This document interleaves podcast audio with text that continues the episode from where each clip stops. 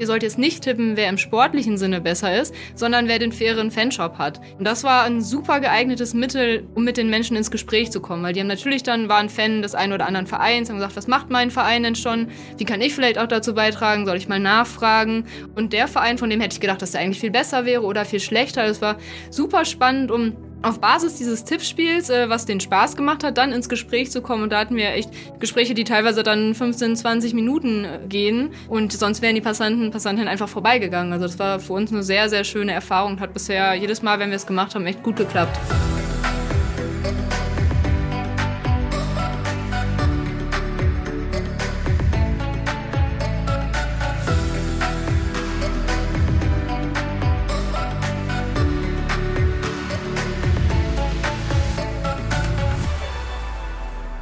Ja, hallo, liebe Zuhörerinnen und Zuhörer. Ich bin heute mal wieder dran und äh, begrüße euch ganz herzlich zum Podcast von Zukunft der Nachhaltigkeit. Ich habe heute zwei sehr nette Gäste bei mir und zwar zum einen Lara Schröder und zum anderen Lena Wiewel. Beide kommen von Kumratione, da reden wir gleich noch genauer drüber, wer das ist. Ja, wir sprechen natürlich über Nachhaltigkeit und wie man sich auch mit dem Thema befassen kann. Lara, du bist Referentin für Nachhaltigkeit bei Kumratione und Lena, du bist Werkstudentin und unterstützt da. Wir reden da gleich drüber, was genau das ist. Kumratione ist eine GmbH und kommt aus Paderborn. Ähm, darunter steht dann so als Subline Gesellschaft für Technik und Aufklärung. Lara, erklär uns doch bitte einmal, was es äh, damit auf sich hat. Was verbirgt sich dahinter? Was macht ihr? Ja, sehr gerne und erstmal vielen Dank, dass wir heute da sein dürfen. Genau, Kumratione, Gesellschaft für Technik und Aufklärung und ähm, Kumulatione bedeutet erstmal mit Vernunft handeln. Und das ist eigentlich so auch unser Leitspruch. Das heißt, wir schauen in der Gesellschaft, wo etwas aus unserer Sicht äh, nicht ganz optimal läuft und wo wir auch als kleine Gesellschaft, also wir sind jetzt kein Riesenunternehmen mit hunderten von Mitarbeitenden, sondern bisher einfach ähm, fünf Leute, aber wo wir dann eben ansetzen können und als Motor des Anstoßes dienen können. Das ist so unser Auftrag und da gibt es sehr vielfältige Projekte, zu denen wir dann ja gleich noch ein bisschen mehr hören werden. Ja, was natürlich spannend ist, weil du sagst, so eine Gesellschaft für Technik Technik und Aufklärung. Ich musste dann ja natürlich auch erstmal fragen und habe natürlich auf der Website geguckt, die wir hier auch verlinken werden. Wie kam es dazu, dass sich das gegründet hat? Was war die Idee? Wer hat das getan? Und ähm, ja, und dann reden wir gleich mal darüber, ähm, was das genau bedeutet, etwas äh, auch für Aufklärung zu tun. Genau, unsere beiden Geschäftsführer, äh, Kerstin Hamann und Johannes Lackmann, die haben sich damals nach dem Einsturz der Rana Plaza Fabrik in Bangladesch, wo über 1000 Menschen gestorben sind, gedacht, dass sowas nicht sein kann. Dass nicht einfach ähm, Tausende von Menschen bei der Produktion unserer Kleidung sterben dürfen. Und deshalb haben sie sich dann gesagt, ähm, sie haben beide Geld im Bereich erneuerbare Energien gemacht und dieses Geld soll auch zum Teil in sinnvolle Zwecke investiert werden. Und das ist Konversion und der Anlass von Chromatione. Das heißt, sie wollten jetzt wirklich im Bereich Textil, aber auch in anderen Bereichen ein Element dafür sein, dass wir zu einer positiven Veränderung beitragen. Ja, das finde ich total spannend, weil da natürlich äh, von Menschen auch aus der Wirtschaft tatsächlich ein solcher Anlass genommen wird, so ein, so ein tragisches ähm, ja, Erlebnis und so ein Ereignis äh, mit vielen Toten, ähm, dass man dann wirklich sagt, okay, wir lernen da draus und machen konkret was. Hat ja so ein bisschen auch was von dem Stiftungsgedanken, der uns hier in der Bertelsmann Stiftung auch nicht ganz fremd ist.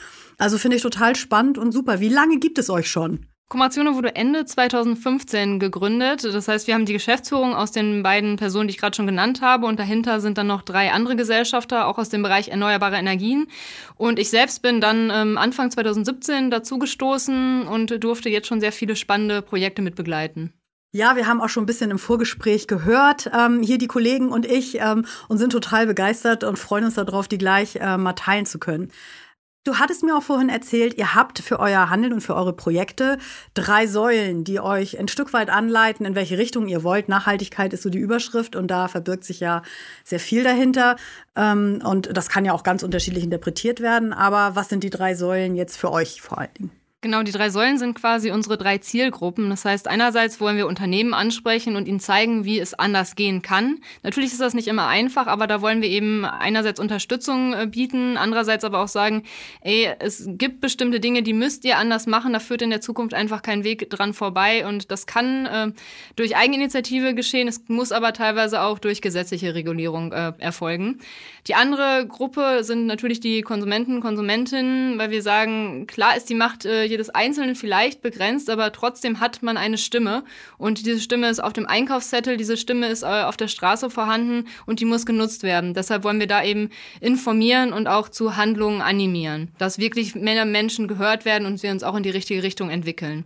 Und die dritte Stimme äh, oder Zielgruppe ganz wichtig ist eben auch die Politik. Das heißt, ähm, dass wir mit unseren Ideen und Vorschlägen wirklich an die Politik herantreten und eben versuchen, äh, sie in die Richtung zu beeinflussen oder zu informieren, dass es mittlerweile auch schon viele tolle ähm, Lösungsansätze gibt für Nachhaltigkeit, die nicht unbedingt alle immer was mit Verzicht oder anderen negativen Gedanken zu tun haben müssen. Und da wollen wir eben informieren, äh, an der Seite stehen und dazu beitragen, dass wir uns in Richtung mehr Nachhaltigkeit bewegen. Ja, im Grunde genommen die drei Zielgruppen, die es eigentlich alleine und auch nur zusammen ähm, dann letztendlich äh, ja richten können, ne? die Probleme Probleme, die wir haben.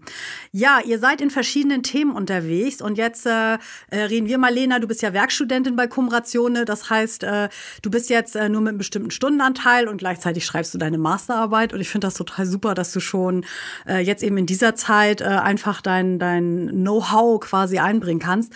Und wir haben vorher drüber gesprochen, du bist vor allen Dingen mit der Kerstin Hamann, mit einer der Gründerinnen, an dem Thema Verkehrswende dran. Vielleicht kannst du uns noch einmal erzählen, worum es bei dem Thema Verkehrswende Verkehrswende grundsätzlich eigentlich geht. Genau, sehr gerne. Also ich arbeite eben viel mit Kerstin Hamann, auch schon vorher, bevor ich bei Kummerzone angefangen habe, zusammen. Und da beschäftigen wir uns eben vor allem mit Verkehrsthemen und vor allem auch mit Mobilitätsbildung anstelle von Verkehrssicherheit. Wir haben zum Beispiel jetzt im Moment auch äh, das Thema Schulstraßen, denn zum beispielsweise gerade Kindern wird halt viel Verkehrssicherheit beigebracht, viel Obacht im Verkehr, aber wenig, dass sie eben selber auch als Verkehrsteilnehmer und Verkehrsteilnehmerinnen im Verkehr beteiligt sind und auch Rechte dort haben. Und genau, wir möchten eben mit Veranstaltungen, auch mit verschiedenen Projekten zur sozialen und auch zur Flächengerechtigkeit beitragen im Thema Verkehr und vor allem auch mit unseren Projekten und äh, auch kommenden Veranstaltungen noch und auch schon passierten Veranstaltungen ähm, dazu äh, anreizen, Einzelpersonen äh, sowie auch Initiativen und Aktivisten und Aktivistinnen und auch die, die es noch werden wollen, äh, vielleicht auch selber Projekte äh, anzugehen,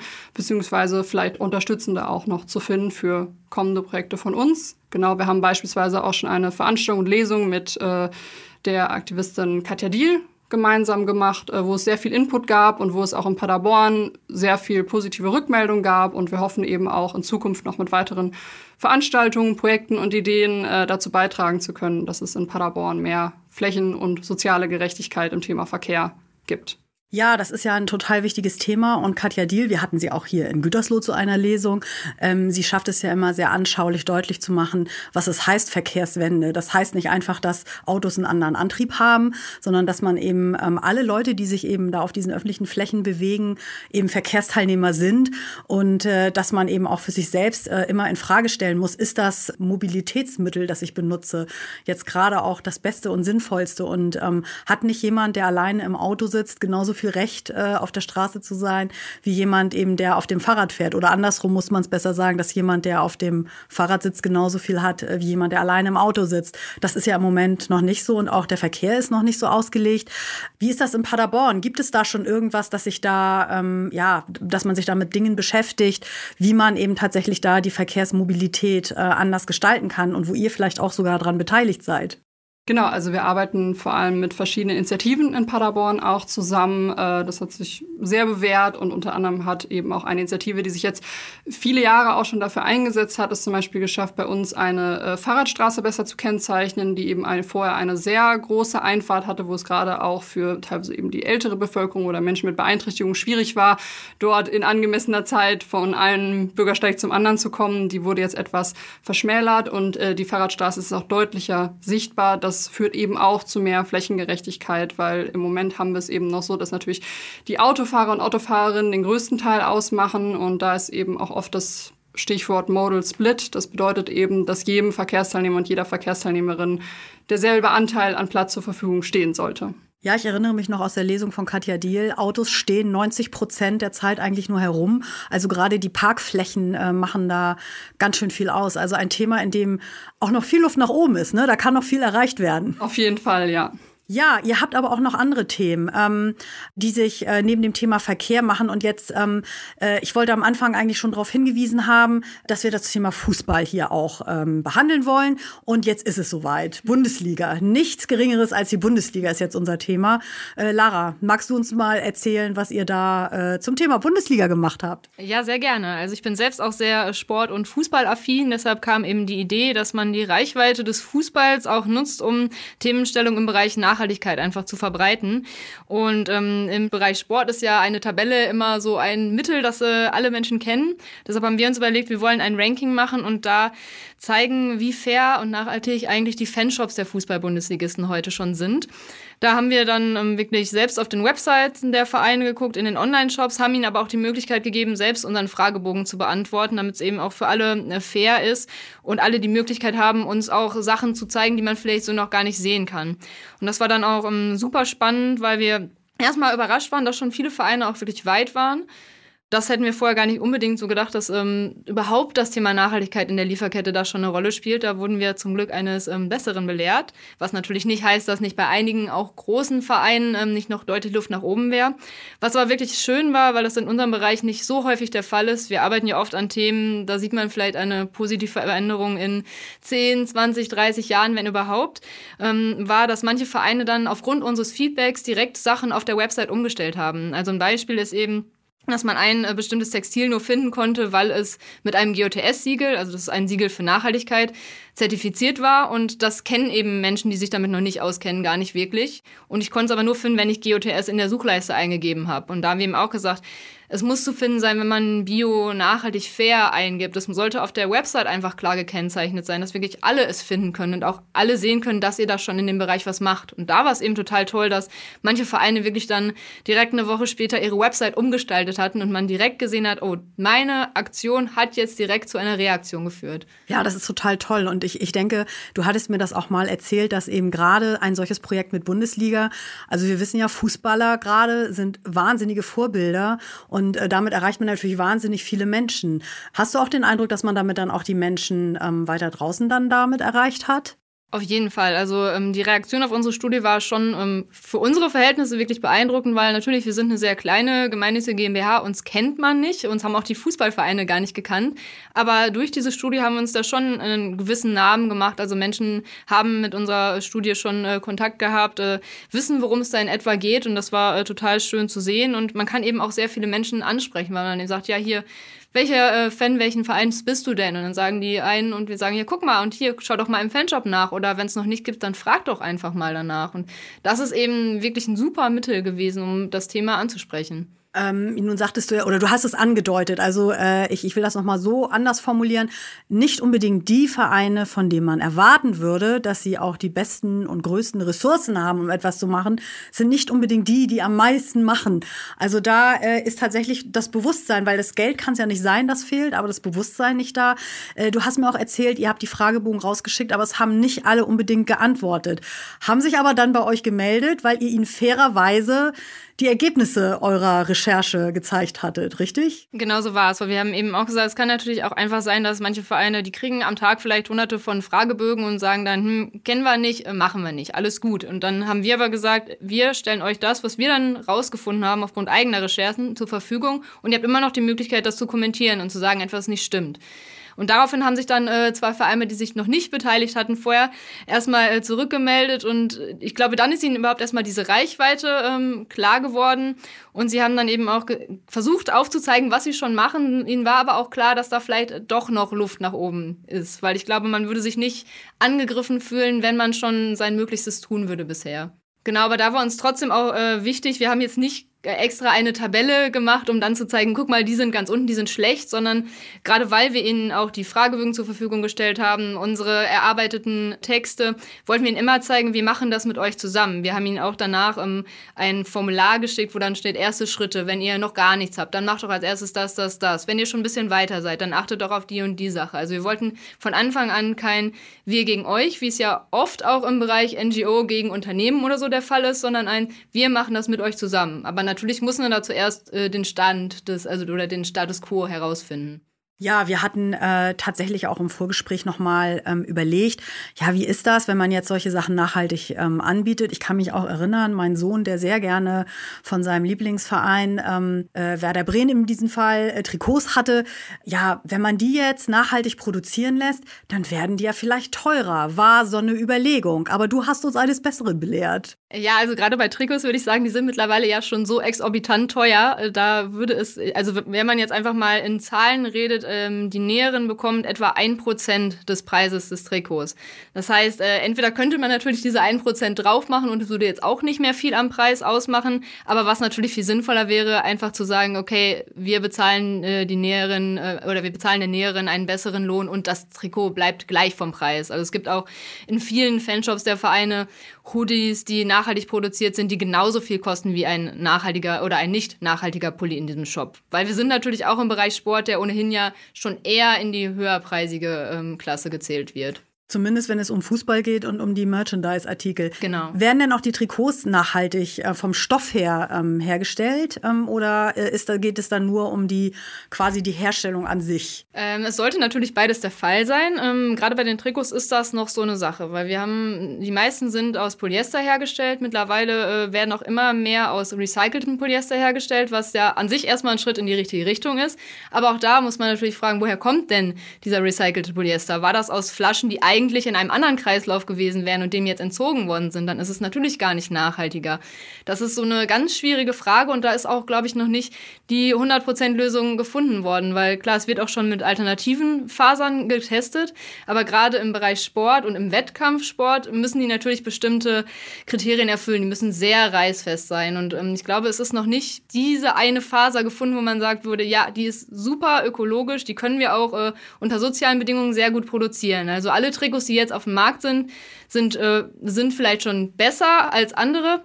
Aber da ist noch nicht dieses eine Trikot, würde ich sagen würde, das kann man jetzt mit 100% guten Gewissen kaufen. Aber es ist, ähm, ein Verein macht es auch ganz spannend, die sagen not perfect, but better, was ja immerhin schon ein Schritt in die richtige Richtung ist. Das ist zumindest Transparenz und ähm, das finde ich auch sehr wichtig, dass man da ehrlich ist. Ich verweise an dieser Stelle gerne nochmal an meinen Podcast mit Robert Peters, der uns zu dem Thema Textilien da nochmal ein bisschen geholfen hat und mir das äh, Wort Entfügen beigebracht hat.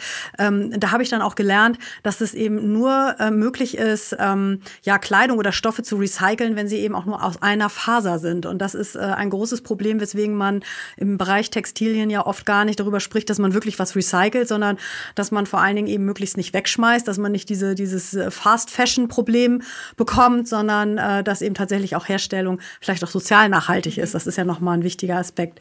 Ja, es ist ein super spannendes äh, Projekt, aber ihr wollt ja auch nicht nur äh, auf Bundesliga-Ebene bleiben, sondern ihr wollt ja auch gerne hin zum Breitensport. Ganz genau, auf jeden Fall, weil klar, erstmal die Bundesliga-Vereine haben natürlich eine riesige Reichweite, aber da sind nicht die Menschen, die den Sport treiben. Das heißt, wir wollen jetzt auch in den Amateursport und den Menschen, die im Sport organisiert sind, Handlungsempfehlungen geben. Wir wollen, wenn ein Verein sagt, okay, ich würde gerne äh, etwas nachhaltiger machen, was kann ich denn als ersten Schritt tun? Da wollen wir Hilfestellung bieten und sagen, okay, ihr könnt hier eine Richtlinie erstmal im Verein machen, ihr könnt auch eine AG Nachhaltigkeit machen und da überhaupt erstmal überlegen, was sind denn die Stellschrauben, an denen wir drehen können. Auch vielleicht Sachen, die gar nicht viel Aufwand erfordern, die aber trotzdem schon einen schnellen äh, positiven Effekt haben können.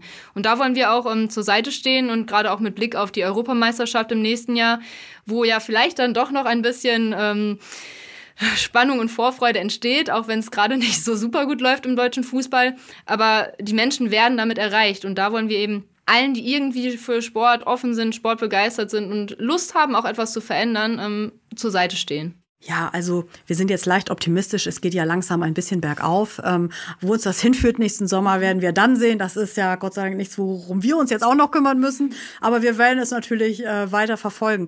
Ja, aber tatsächlich äh, dieses Stichwort zu sehen, ähm, dass man ähm, äh, die Menschen erreicht und man erreicht sie natürlich über Fußball ganz klar, ganz stark. Nicht umsonst. Also jeder, der Werbung guckt, wenn mal äh, Sportschau ist oder sowas, ne, der sieht, da sind also äh, ja große Firmen, die da ihre Produkte platzieren, weil man sie halt sieht. Sieht. Ne? Natürlich umso besser, wenn man ein so wichtiges Thema wie Nachhaltigkeit dann äh, damit verknüpfen kann und das so in die Breite bringt. Das bringt mich zu dem Thema äh, Säule Konsument, um mal dahin zu gehen. Also dass äh, Unternehmen diese, diese äh, Klarheit haben, dass sie etwas unternehmen müssen ähm, und etwas tun müssen. Ich glaube, vielen ist das auch wirklich bewusst. Die wissen zum Teil nicht, wie sie anfangen sollen.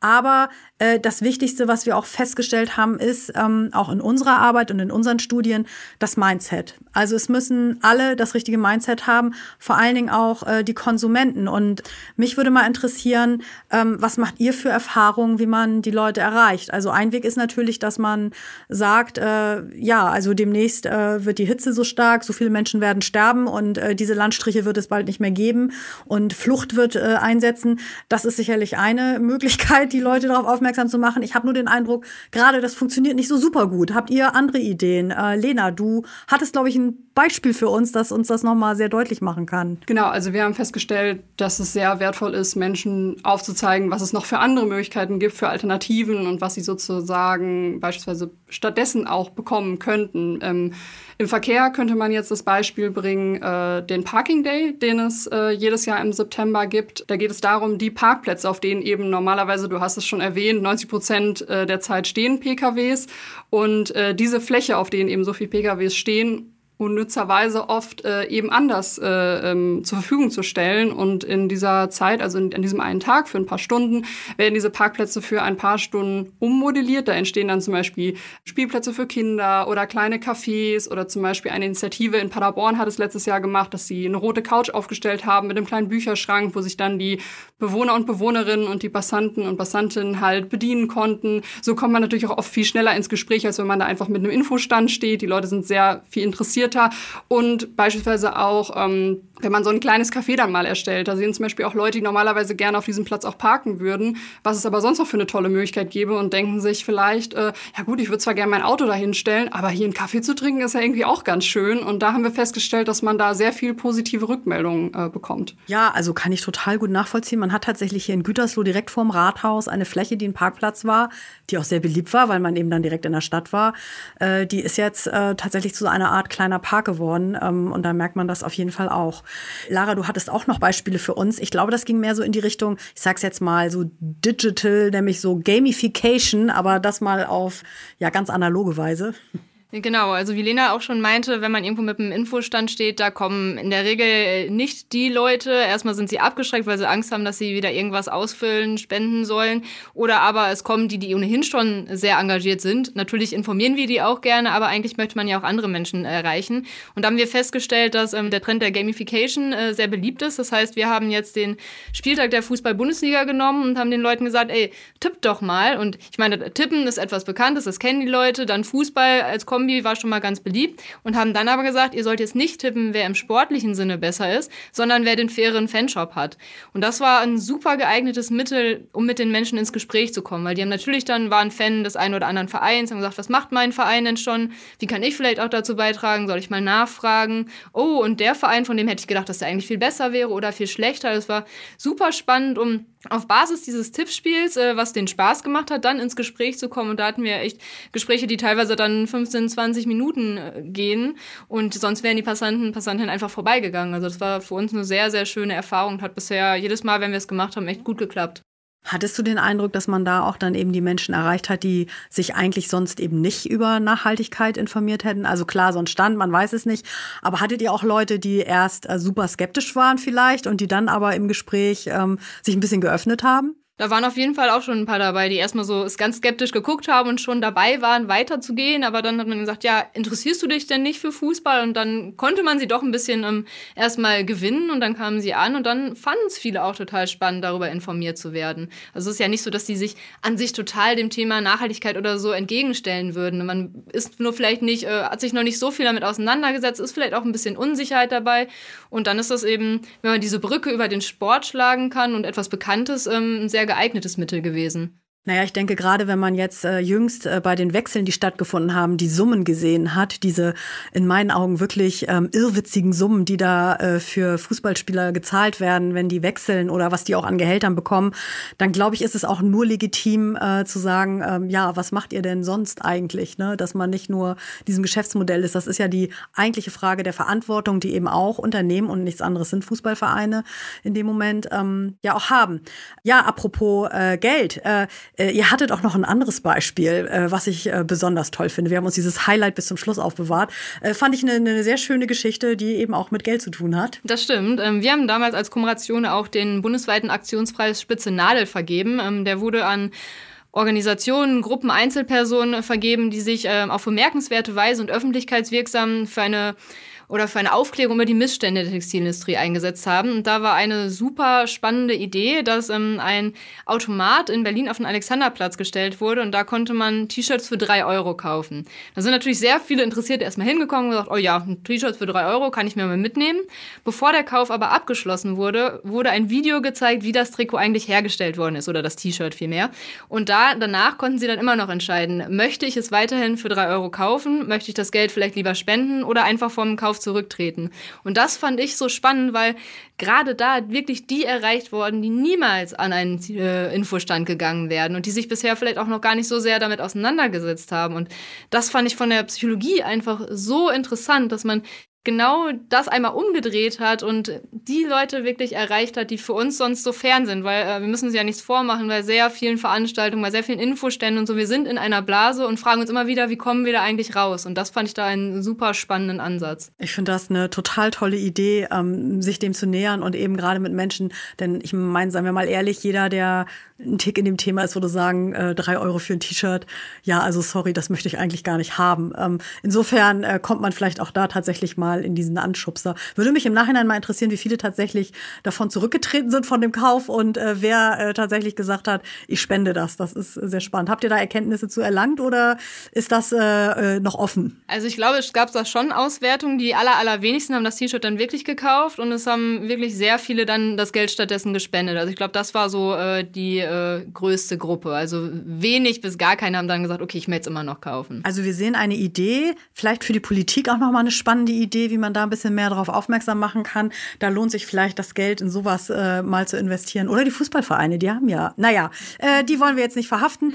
Aber äh, ich, wo wir da gerade bei der Politik sind, du sagtest ja auch, eure dritte Säule ist die Politik. Äh, es geht ja dann letztendlich darum, das Gute zu skalieren, also gute Ideen zu haben, wie man eben auch nachhaltiger wird.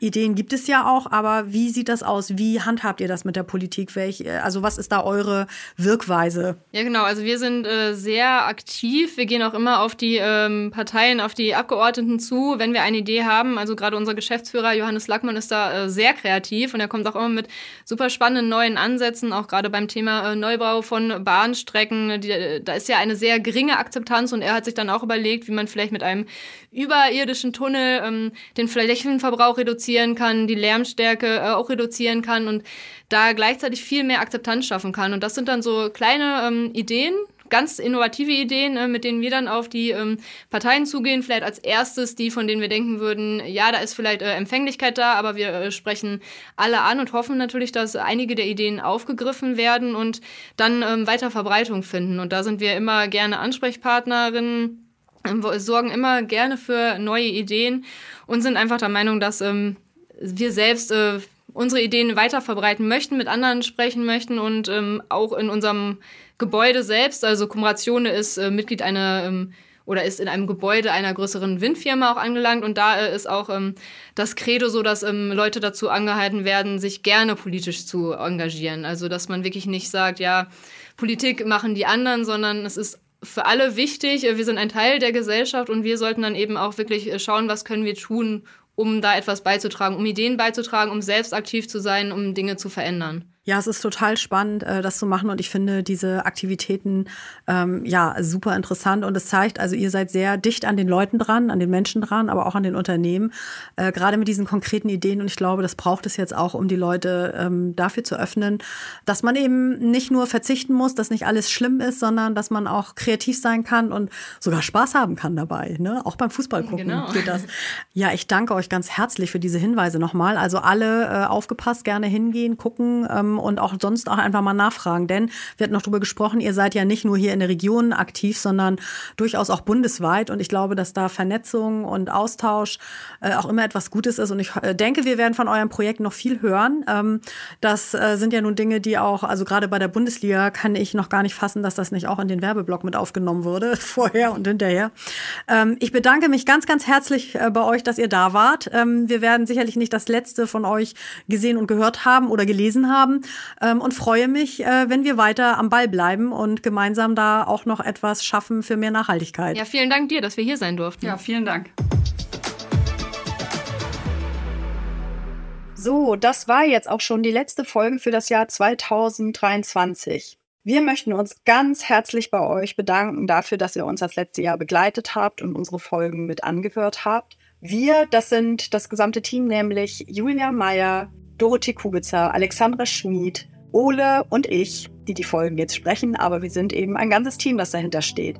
Wir werden weitermachen im Januar 2024 mit neuen Folgen zum Thema Zukunft der Nachhaltigkeit und hoffen, dass ihr dann auch wieder dabei seid.